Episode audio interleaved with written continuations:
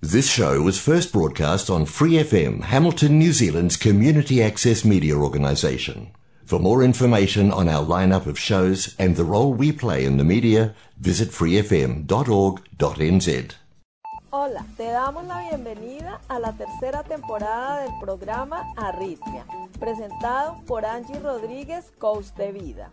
Queremos invitarte a soltar el corazón a Dios y permitir que Él sea el Señor de tu vida.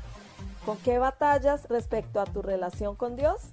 Escríbenos al correo electrónico arritmianz.gmail.com o a la página de Facebook arritmianz.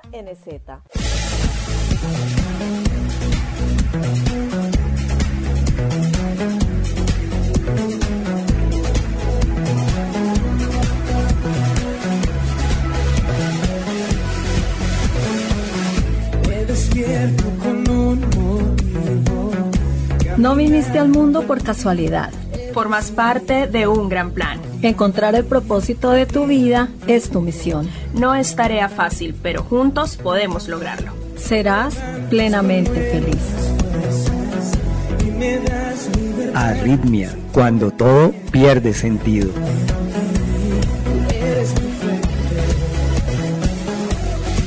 Arritmia, transmitiendo desde FM 89.0 Real Community Radio, Hamilton, Nueva Zelanda.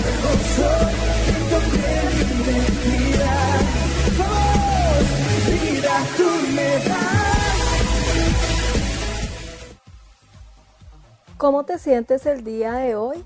Yo me siento entendida y me quiero llevar revelación. Pedimos la bendición de Dios para iniciar con nuestro programa del día de hoy. Amado Padre, gracias por revelarnos tus misterios, por ingeniártelas para comunicarte con nosotros a través de la creación, de tu palabra escrita, la Biblia, a través de tu hermosa y maravillosa voz. Gracias por no olvidarte de nosotros. Gracias por tu amor, por tu gracia y por el regalo de la salvación. Te amamos. Amén. El tema de hoy es Experimenta una esperanza nueva. Tercera temporada. Arritmia. Dios estuvo tocando a la puerta de mi corazón por mucho tiempo. Apocalipsis 3:20 dice, He aquí, yo estoy a la puerta y llamo. Si alguno oye mi voz y abre la puerta, entraré a él y cenaré con él y él conmigo. El amor de Dios nunca se da por vencido. Tardé media vida en abrirle la puerta, pues prefería tener una relación con él a distancia.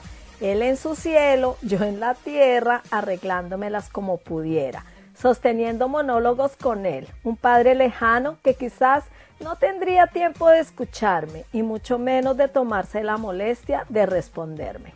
Pero un día me sorprendió, me mostró que me escuchaba y me respondió. Comencé a oír su voz, a veces en mi mente, otras en mi corazón. Comencé a ser guiada por él, avisada por él. Comencé a querer buscarle y conocerle, a querer saber qué dice su palabra, a obedecer y así, poquito a poquito, suave, suavecito y torpemente, empecé a caminar con él, a tientas, como una bebé que apenas está dando sus primeros pasos, pero que su padre la sostiene y no la deja caer. Hechos 17 del 26 al 28 dice, de un solo hombre hizo todas las naciones para que habitaran toda la tierra y determinó los periodos de su historia y las fronteras de sus territorios. Esto lo hizo Dios para que todos lo busquen y aunque sea a tientas, lo encuentren. En verdad, Él no está lejos de ninguno de nosotros, puesto que en Él vivimos, nos movemos y existimos, como algunos de sus propios poetas griegos han dicho, de Él somos descendientes. Mi Padre Celestial me conoció desde antes de nacer, me cuidó, me sostuvo y me amó tanto que un día por fin reparé en tanto amor, tanto cuidado, y decidí que le iba a corresponder de la misma manera, a su manera, no a la mía. Ya no quería que él fuera opcional en mi vida o por conveniencia. Decidí caminar con él, permitir que me guiara, obedecerle y servirle. Empecé a dejar los malos hábitos que Él me iba mostrando. Colocó en mi corazón el deseo de leer la Biblia. Comencé escuchándola en el Antiguo Testamento. Me iba apasionando con cada palabra, con cada personaje, con cada historia. Me impresionaba la manera como Él trataba con la humanidad y cómo siempre fallábamos y Él nuevamente nos colocaba en una posición privilegiada que requería nuestra responsabilidad y nuevamente fracasábamos. Ahora me incluyo, pues antes pensaba que eso solo le pasaba al pueblo de Israel, pero Dios me mostró que a todos nos pasa y que es solo por su gracia, por la fe en la obra de Jesucristo en la cruz, que somos restituidos. Efesios 1 del 5 al 7 dice, nos predestinó para ser adoptados como hijos suyos por medio de Jesucristo, según el buen propósito de su voluntad, para alabanza de su gloriosa gracia que nos concedió en su amado. En él tenemos la redención mediante su sangre, el perdón de nuestros pecados, conforme a las riquezas de la gracia que Dios nos dio en abundancia con toda sabiduría y entendimiento. Dios empezó a mostrar su propósito en mí, me sacó de mi zona de confort, de mi casa y de mi parentela y me trajo a una tierra muy muy lejana que prometió darme. Los nuevos sueños que empecé a tejer, Él me pidió que se los entregara, no para privarme de ellos, sino para devolverme promesas. Le entregué las llaves de mi casa con acceso a cada puerta y a todos los armarios. Pero de todo cuanto Él ha hecho en mi vida, lo más hermoso fue que me llevó a la revelación de la cruz. Acepté a Cristo en mi corazón como mi Señor y Salvador y allí nació una nueva esperanza en mí. Allí comenzó la vida eterna, una vida en la que nunca voy a ser arrebatada de su presencia. Jesús es el camino al Padre. Juan 14, del 5 al 11 dice, dijo entonces Tomás, Señor, no sabemos a dónde vas, así que ¿cómo podemos conocer el camino? Yo soy el camino, la verdad y la vida, le contestó Jesús. Nadie llega al Padre sino por mí. Si ustedes realmente me conocieran, conocerían también a mi Padre. Y ya desde este momento lo conocen y lo han visto. Señor, dijo Felipe, muéstranos al Padre y con eso nos basta. Pero Felipe, tanto tiempo llevo ya entre ustedes y todavía no me conoces. El que me ha visto a mí ha visto al Padre. ¿Cómo puedes decirme, muéstranos al Padre? ¿Acaso no crees que yo estoy en el Padre y que el Padre está en mí? Las palabras que yo les comunico no las hablo como cosa mía, sino que es el Padre que está en mí el que realiza sus obras. Créanme cuando les digo que yo estoy en el Padre y que el Padre está en mí, o al menos créanme por las obras mismas. A veces batallamos con dudas que están tan fuertemente incrustadas en nuestro corazón que no importa quién nos explique y nos quiera sacar de allí, solo se logrará por la revelación del Espíritu Santo, que abre a nuestro corazón y en ese momento no hay enemigo que valga para hacernos creer lo contrario. Toda duda se despeja, toda inquietud desaparece, toda sombra se ilumina, nuestros ojos se abren y nuestro corazón encuentra paz. ¿Y tú, con qué batallas en tu caminar con Dios?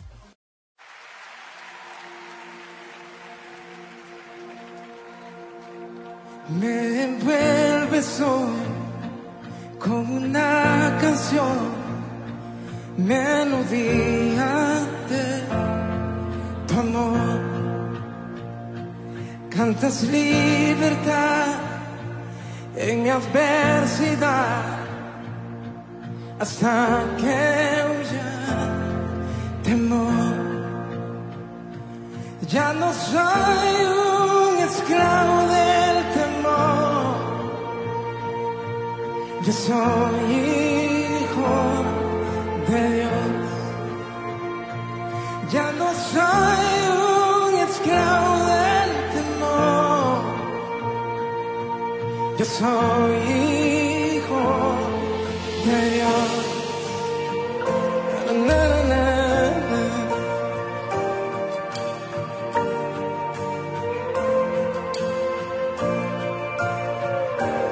Desde el bien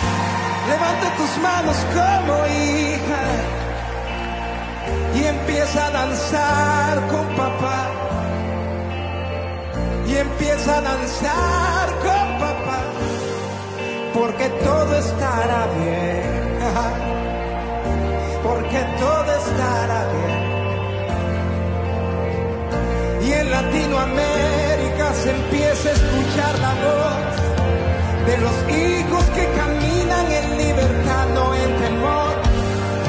De los hijos que caminan en libertad y no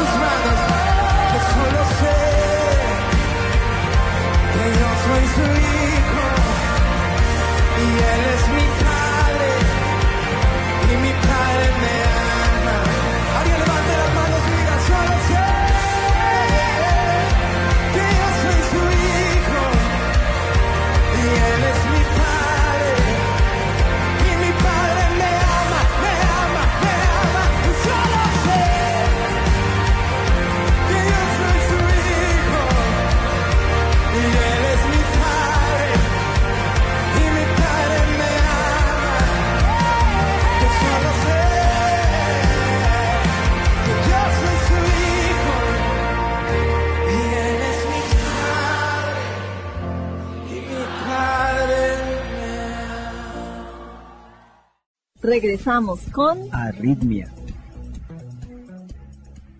Hoy escucharemos el testimonio de la cantante y compositora estadounidense Christine de Clario, quien batalló con la depresión postparto.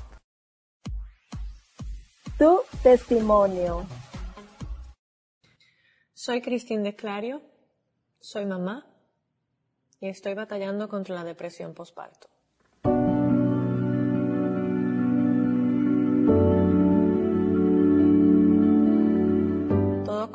Tras haber quedado embarazada y no haber podido tener hijos por muchos años tras una sanidad divina. Cuando tuve a mi primer hijo después de un embarazo perfecto, fue una situación muy traumática en donde yo y mi bebé casi perdemos la vida. Tratar de lidiar con el trauma de casi perder a mi hijo y casi perder mi propia vida no fue fácil y experimenté diferentes tipos de sentimientos que no entendía por varios meses. Dentro de pocos meses quedé embarazada de nuevo y mi segunda hija me dio un embarazo un poco más cuesta arriba, pero el parto fue perfecto. Tan redentor que sentí que sanaba la experiencia del parto anterior. Sin embargo,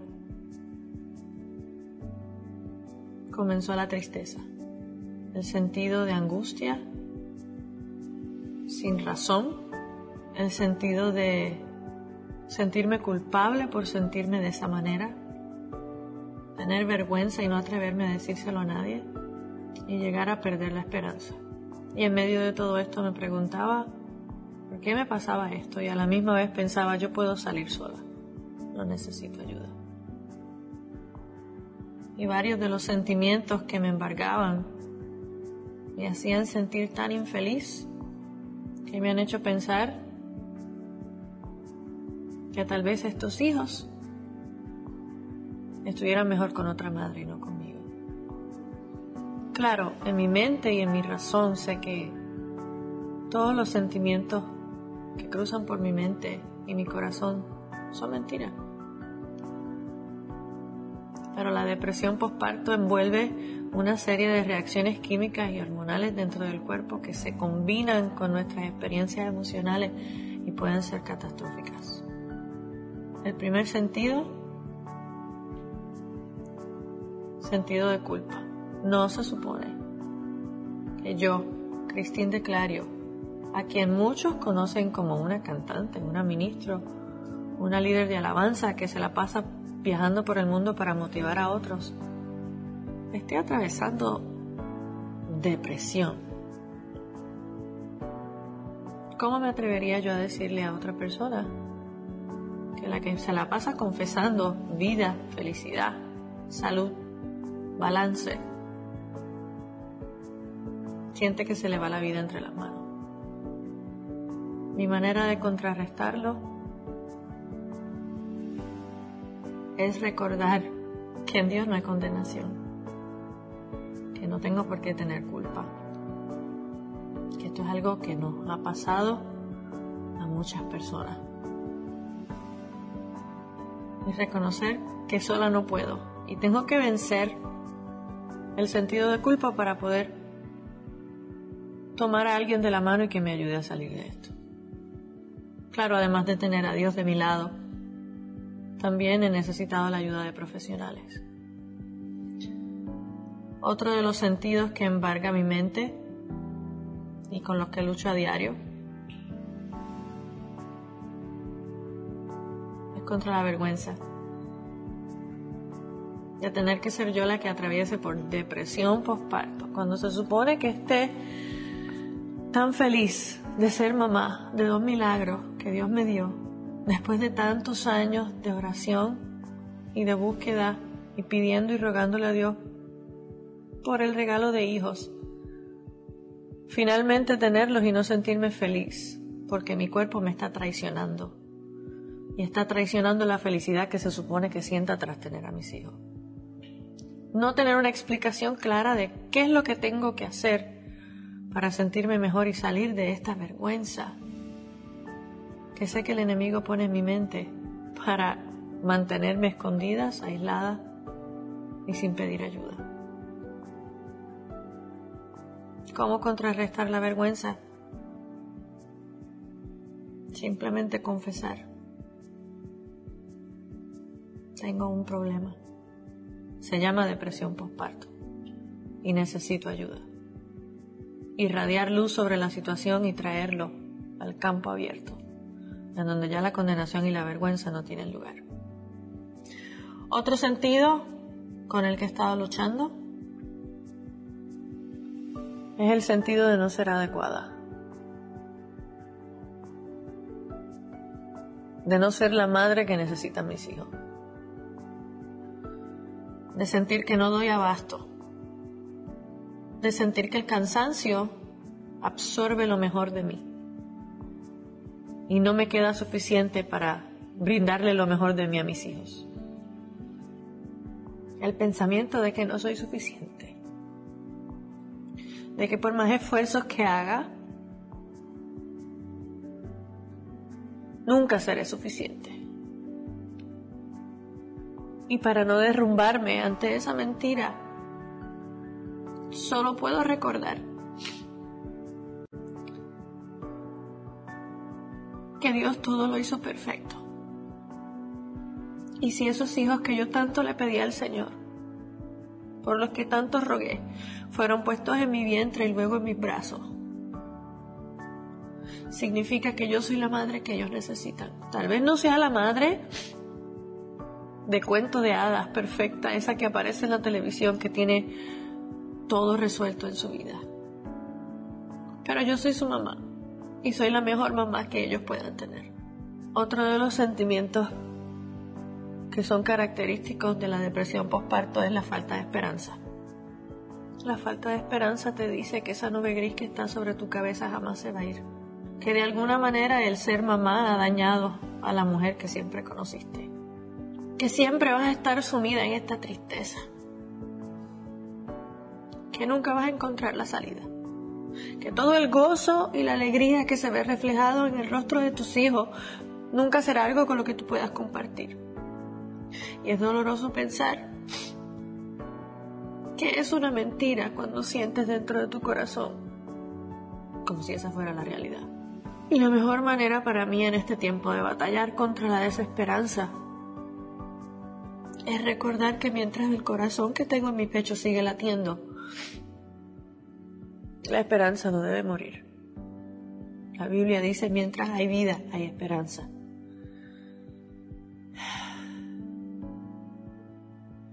Y aunque sea dura la vida dentro de esas 24 horas que están viviendo en ese momento, mientras haya aire en tus pulmones hay una oportunidad para poder afrontar el día de mañana y llegar a la salida de esta depresión. Y por último, y la más difícil parte de esta batalla, es que he tenido que luchar contra el suicidio. Sí, yo, la que Dios libertó de pensamientos suicidas cuando era joven, la que Dios redimió y brindó una nueva historia otra vez vinieron pensamientos a mi mente para quitarme la vida.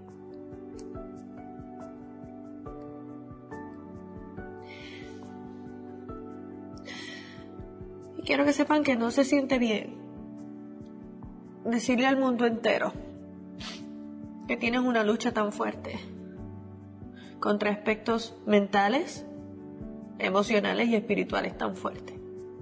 Mucho menos cuando estás en el ojo público cuando todo se supone que esté bien en tu vida. Y a lo mejor te estés preguntando, ¿por qué estoy haciendo esto? ¿Por qué estoy compartiendo esta batalla? ¿Por qué te estoy diciendo a ti que me estás viendo? Que estoy ahora mismo en el momento de grabar este video, en el mismo centro del ojo de la tormenta más difícil que he tenido que afrontar en mi vida. Esto es sencillamente la belleza que puedo mostrar dentro de esta ceniza. Es mi manera de empoderarme, sacando a la luz y sacando del oculto mi batalla personal. Quitando la autoridad al diablo y, a todos sus demonios para que puedan seguir asediándome y hostigándome con asuntos sobre lo cual Él no tiene poder en mi vida. Y lo más importante para mí es que sepas que si estás atravesando depresión o ansiedad postparto, hay esperanza. Busca ayuda, porque no estás sola.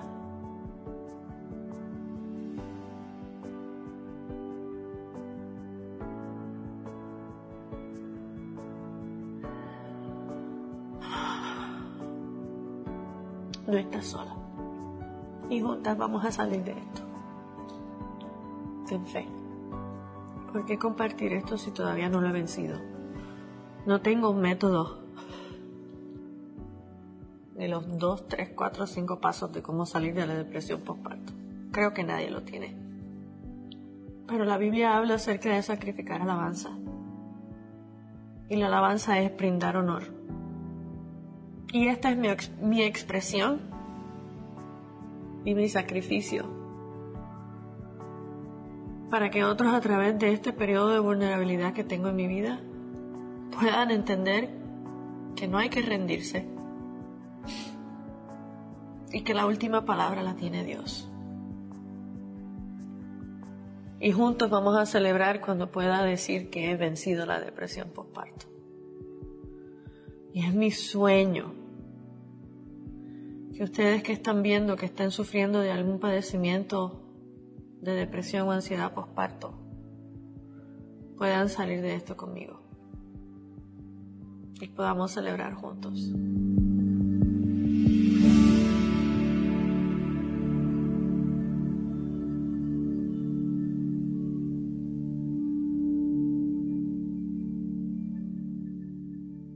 Tercera temporada. Arritmia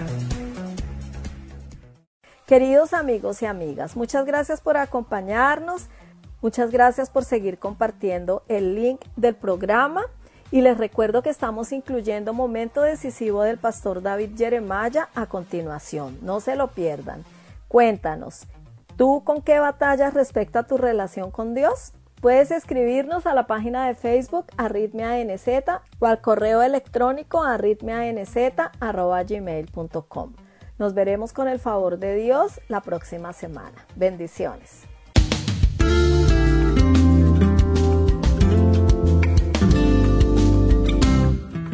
¿Asistió usted el día de ayer a un servicio especial por el Domingo de Resurrección en su iglesia? Lo más probable es que su iglesia estaba completamente abarrotada. Había presentes, incluso personas a las que usted rara vez ha visto en su iglesia. La música fue excelente y el mensaje en realidad lo conmovió. No debería sorprendernos, porque siempre es grato celebrar la resurrección de Jesucristo. Pues bien, hoy el doctor David Jeremiah continúa su mensaje celebrando la resurrección de nuestro Señor, partiendo del relato que hallamos en el Evangelio de Juan, capítulo 20.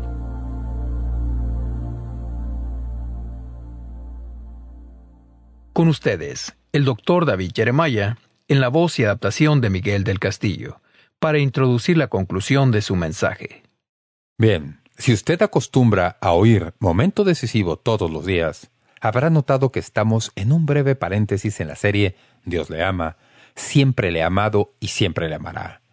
Hemos considerado apropiado hacer este breve paréntesis a fin de enfocar nuestros pensamientos en la Semana Santa y de manera especial en la resurrección del Señor Jesucristo.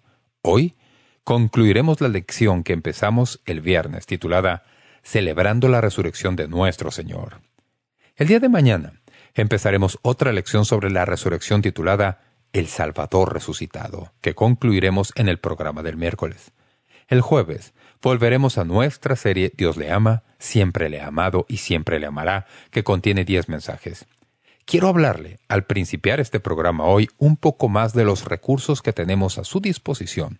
Tenemos libros, discos compactos y varias guías de estudio. Para más información puede llamar por teléfono o visitar nuestro sitio web momentodecisivo.org.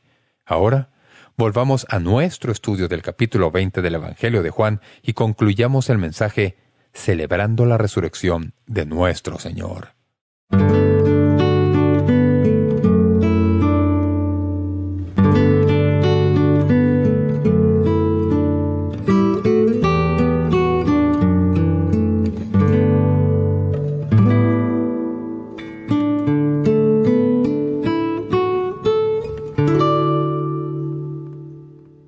María se dio cuenta de que la tumba estaba vacía. No era lo que ella esperaba. Esto fue una sorpresa total para ella. Una de las cosas que a menudo nos perdemos cuando leemos los relatos del Nuevo Testamento es que los discípulos y los que estaban más cerca de Jesús, aunque el Señor les había dicho muchas veces que Él volvería de la tumba, ellos no le creyeron. Ellos probablemente espiritualizaron esa verdad. No comprendían que lo que Jesús les estaba diciendo sería literalmente verdad. Y así, María no esperaba hallar vacía la tumba. Cuando halló que estaba vacía, se dio cuenta de que algo muy singular había sucedido. A fin de que podamos en realidad captar la magnitud de este evento, amigos y amigas, debemos recordar que los discípulos empezaron a predicar en Jerusalén que Cristo había resucitado de los muertos apenas a corta distancia de la tumba.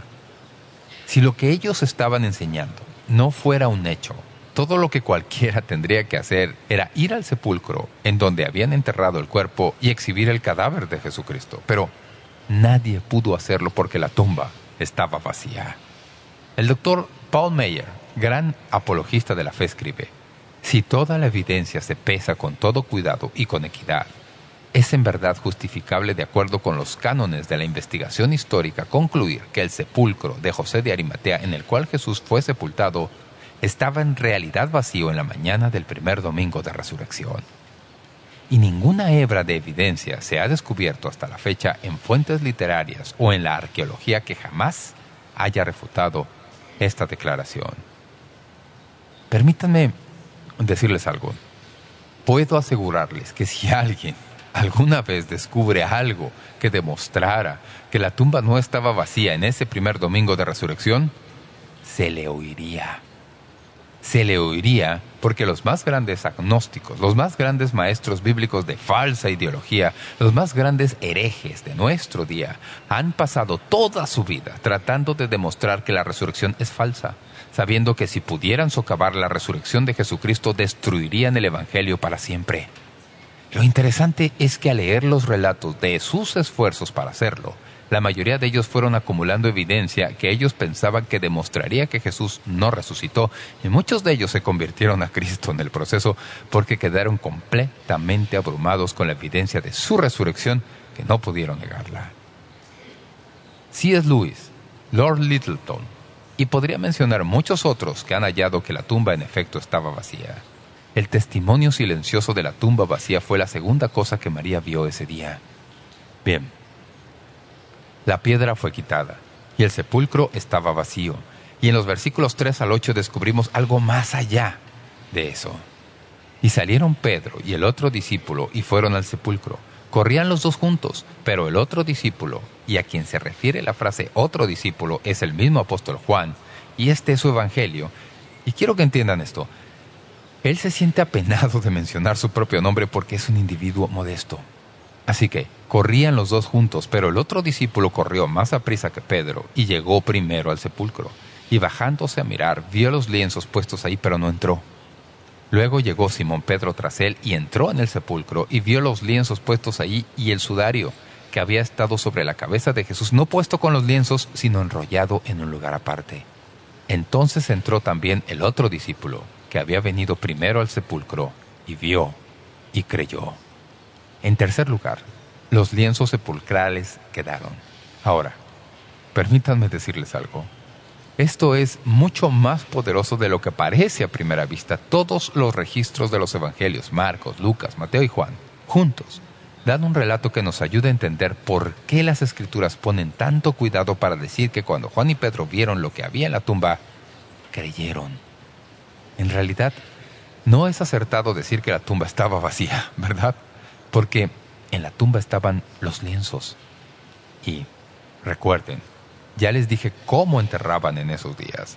Los envolvían en largas franjas hechas de tela, metros y metros de tiras de tela, envueltas alrededor del cuerpo, alrededor de los brazos, alrededor del tronco y alrededor de las piernas, todo envuelto individualmente. Literalmente se veía como si fuera una momia. Pero cuando Pedro y Juan miraron dentro de la tumba ese día, no vieron todas estas franjas de tela totalmente desenrolladas y en un gran montón en alguna parte. Lo que vieron fue las franjas de tela todavía con la forma de un cuerpo, pero hundidas porque no había cuerpo adentro, como si el cuerpo hubiera atravesado la tela, y al ver las telas las vieron como si todavía tuvieran la forma del cuerpo, pero no había nadie adentro. Y sé que suena algo macabro, pero tengo que decirles que no tiene nada de macabro. Es algo milagroso. Jesús simplemente atravesó los lienzos y entonces, como el Salvador recientemente resucitado, tomó el sudario que tenía alrededor de la cabeza y lo dobló como uno doblaría una servilleta y lo puso a un lado en la tumba y salió victorioso de la tumba. Y cuando Juan y Pedro vieron eso, no había manera de explicarlo. No lo sé. Habrían dicho, vaya. En ese entonces, no lo sé. Tampoco sé lo que usted hubiera dicho, pero estoy seguro de que sus corazones empezaron a latir más rápido y entonces empezó a venirles el recuerdo de algunas de las cosas que el Señor les había dicho en cuanto a su resurrección. Así que la piedra fue quitada, el sepulcro estaba vacío y los lienzos proclamaban a gritos que Jesús había cumplido su promesa. La Biblia nos dice en el versículo 11 que María volvió a la tumba y se quedó afuera llorando. Esta es María Magdalena, la que primero llegó al sepulcro en esa mañana de resurrección. Leemos, y mientras lloraba, se inclinó para mirar dentro del sepulcro y vio a dos ángeles con vestiduras blancas que estaban sentados el uno en la cabecera y el otro a los pies, donde el cuerpo de Jesús había sido puesto, y le dijeron, «Mujer, ¿por qué lloras?» Les dijo, «Porque se han llevado a mi Señor y no sé dónde le han puesto». Podría decirles que a menudo, cuando leo la Biblia, pienso en si pudiera regresar y estar ahí apenas para un evento. Me hubiera gustado que hubiera sido ese. Puedo decirles muchas cosas que me hubiera gustado haber visitado, pero he estado pensando esta semana que si pudiera escoger un acontecimiento que tuviera algo que ver con la pasión de nuestro Señor, me gustaría haber estado en el huerto, tal vez escondido detrás de un árbol cuando esto sucedió entre María y Jesús. Un dramaturgo ha tratado de poner en el evento el drama que se merece y ha escrito esto. Dolorosamente sola, María camina hacia el sepulcro, dando rienda suelta a sus gemidos angustiosos por su Señor crucificado y la tumba vacía. Sintiéndose impulsada a mirar adentro, ella entra. De repente, por entre las lágrimas ve a dos jóvenes, en vestidos blancos sentados en donde habrían estado la cabeza y los pies del cuerpo. Y como si ellos hubieran estado esperándola, le dicen, «Mujer, ¿por qué lloras?» «Porque se han llevado a mi señor y no sé dónde le han puesto».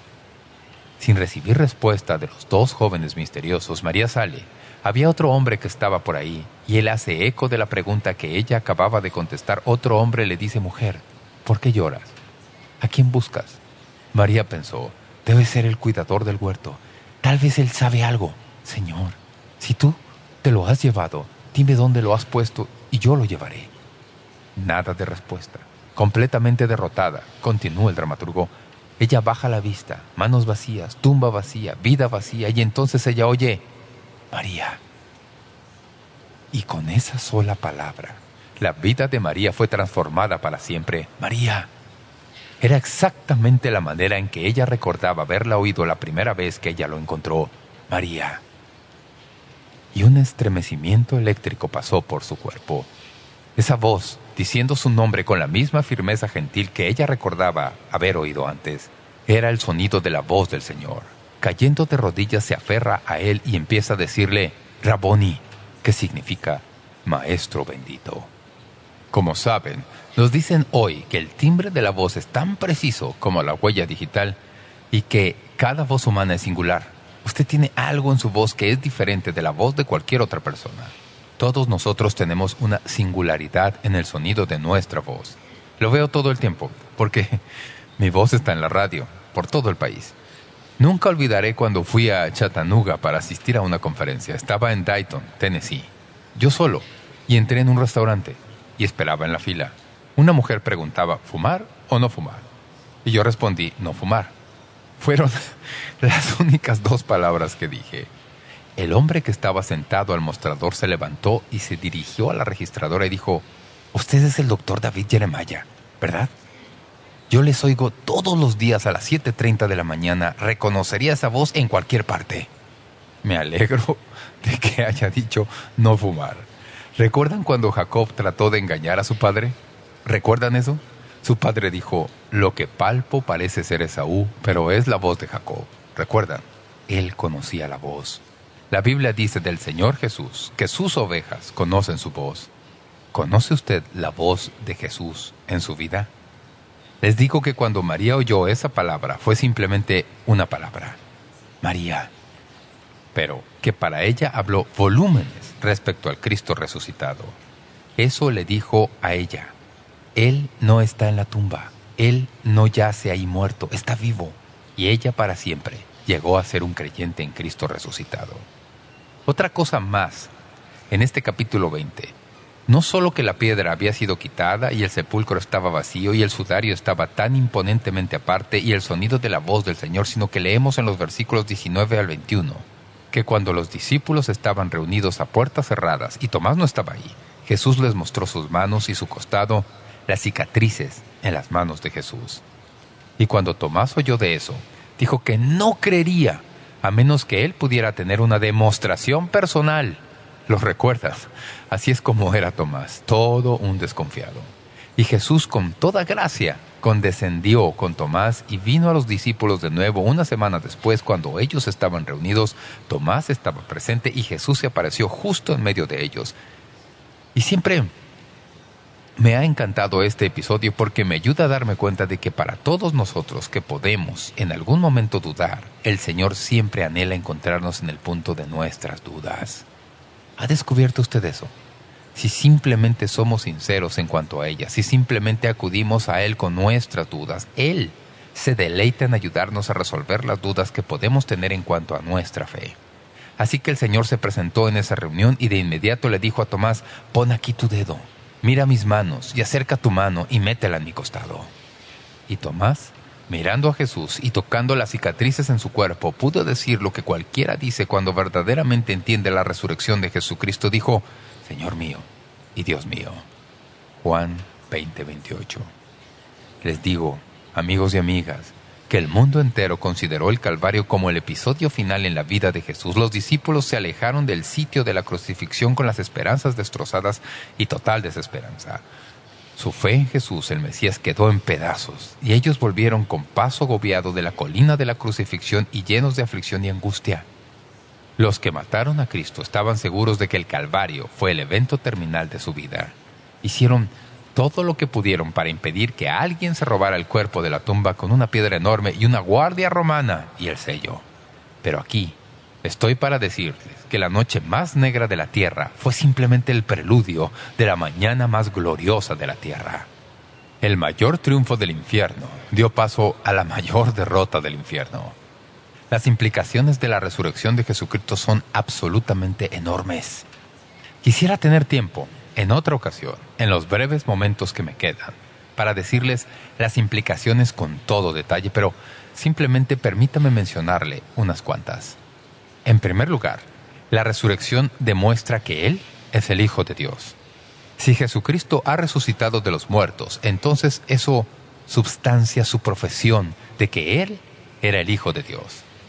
En toda su vida en esta tierra, Jesús fue confrontado con ¿Quién dicen los hombres que soy yo? Y él, según las Escrituras, a menudo declaró que era el pan del cielo, que era el Hijo de Dios que había descendido a esta tierra, y si dijo esas cosas y le clavaron en la cruz, y ahí se acabó todo, No podría haber sido el Hijo de Dios, pero el día en que Él salió de la tumba demostró que sus afirmaciones eran acertadas. Pablo, escribiendo a los romanos, dice que fue declarado Hijo de Dios con poder por la resurrección de entre los muertos. Jesucristo no es solo el Hijo de Dios, sino que es Dios Hijo. La resurrección demuestra eso.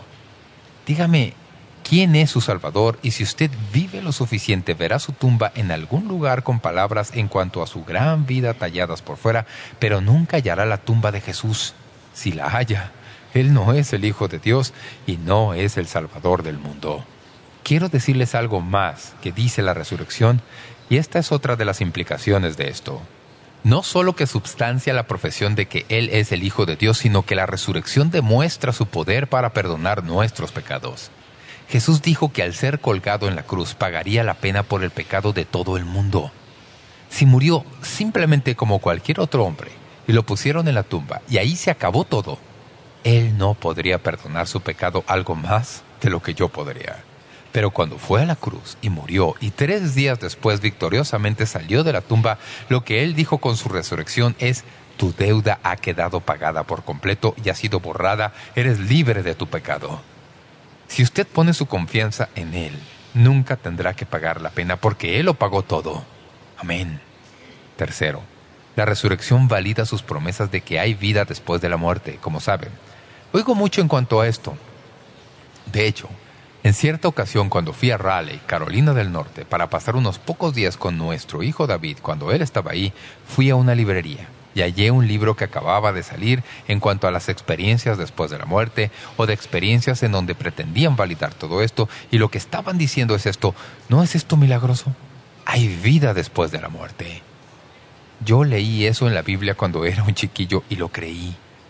Creo que hay vida después de la muerte y ¿saben por qué creo eso?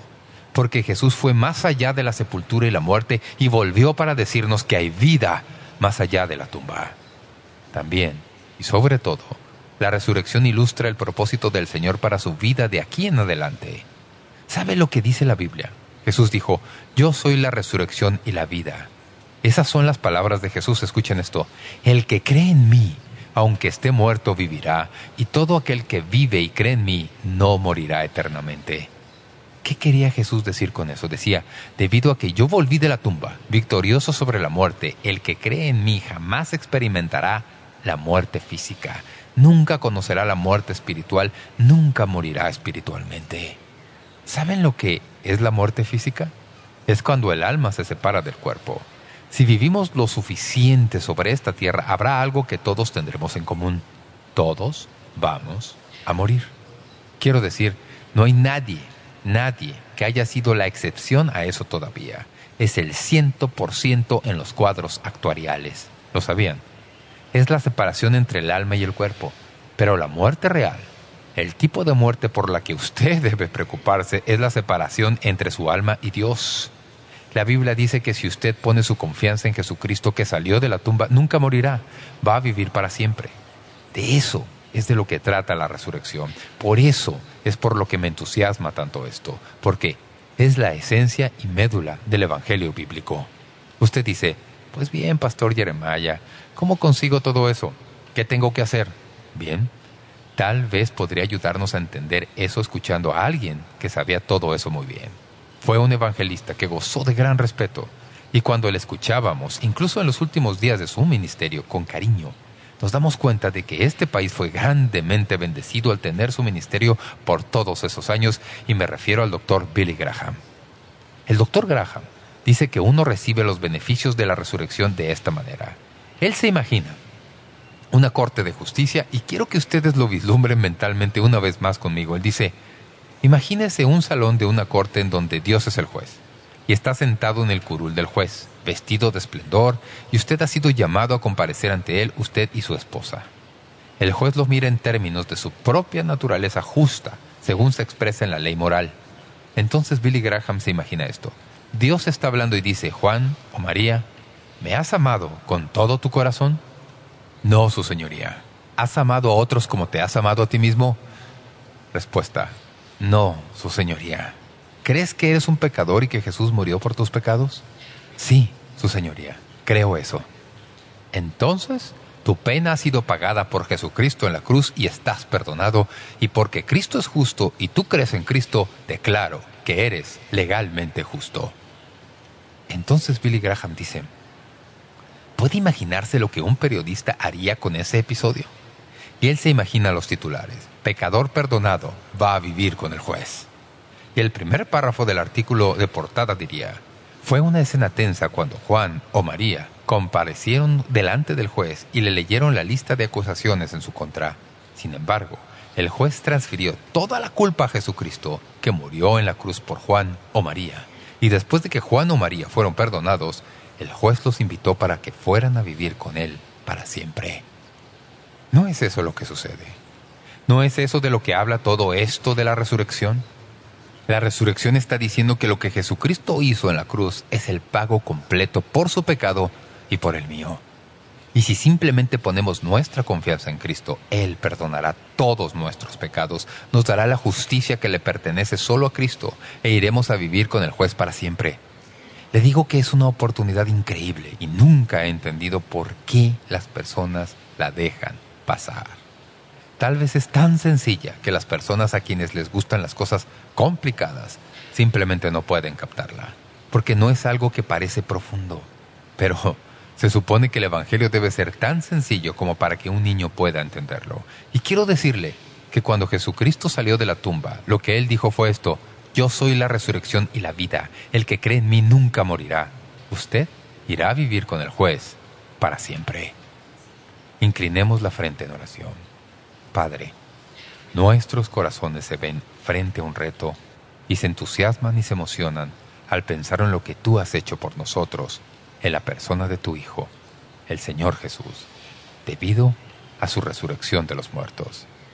Y en este domingo de resurrección, simplemente queremos orar pidiendo que nadie se vaya sin saber con certeza que su pecado ha sido perdonado y que está listo para pasar la eternidad con Dios.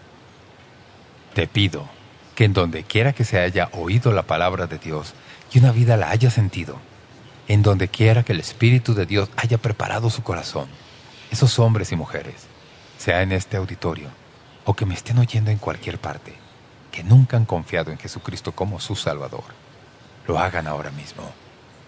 Quiero pedirle que haga esto por mí, pero más que nada, por usted mismo. Si nunca ha puesto su fe en Jesucristo como su Salvador, permítame pedirle que en este mismo momento usted eleve esta oración de corazón. Simplemente diga conmigo, Amado Dios, comparezco delante de ti hoy y no podría contestar todas las preguntas. Ni siquiera podría dar un buen relato de la vida perfecta porque no he sido perfecto y he pecado. Quiero ser perdonado.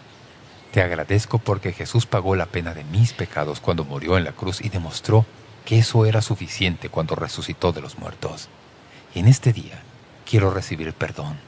Quiero recibir a Jesucristo en mi corazón y mi vida. Quiero que sea mi Salvador. Quiero ser parte para siempre de su familia.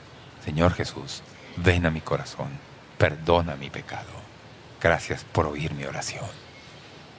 Señor, en donde quiera que esta oración haya sido elevada, te pido que la confirmes en cada corazón, que sea este el día de una resurrección espiritual para muchos y que haya muchos que se vayan hoy de este edificio o donde quiera que me estén oyendo, que por primera vez en sus vidas saben que están preparados para la eternidad.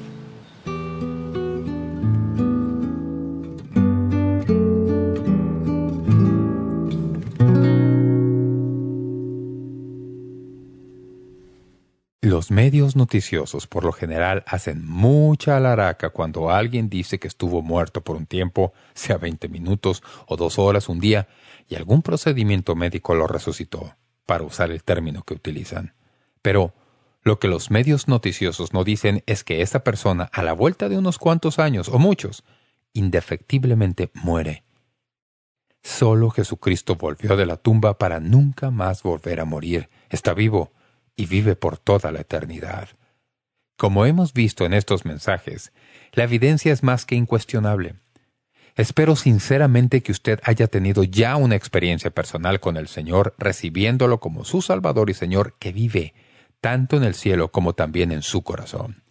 El día de mañana empezaremos una nueva lección sobre la resurrección de Jesús, con el título El Salvador resucitado. Es una lección muy interesante.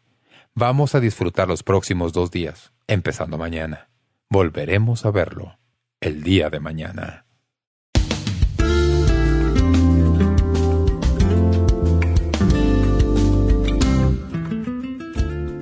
Gracias por sintonizar Momento Decisivo. Esperamos que usted pueda tomar un momento para escribirnos una carta en respaldo del Ministerio. Le agradecemos su correspondencia. Y cuando nos escriba o nos envíe un correo electrónico, sírvase a anotar claramente su nombre y dirección completa y el nombre de la emisora en que escucha este programa. El mensaje que usted escuchó hoy es una porción del mensaje completo disponible en disco compacto titulado Celebrando la Resurrección de nuestro Señor. Si desea solicitar una copia de este mensaje, puede hacerlo visitando nuestro sitio web www.momentodecisivo.org o escríbanos a la dirección que le damos enseguida. Este mensaje es un paréntesis especial en nuestra serie actual sobre Dios le ama, siempre le ha amado y siempre le amará, en 10 discos compactos. Para más información sobre cómo conseguir estos mensajes que ofrecemos, puede visitar nuestro sitio web www.momentodecisivo.org o escríbanos a Momento Decisivo, P.O. Box 3804, San Diego, California 92163, Estados Unidos de América. Sintonícenos nuevamente mañana para estudiar juntos la palabra de Dios aquí en Momento Decisivo con el doctor David Jeremiah. También puede escuchar Momento Decisivo cuando guste en nuestra página web, ubicada en momentodecisivo.org.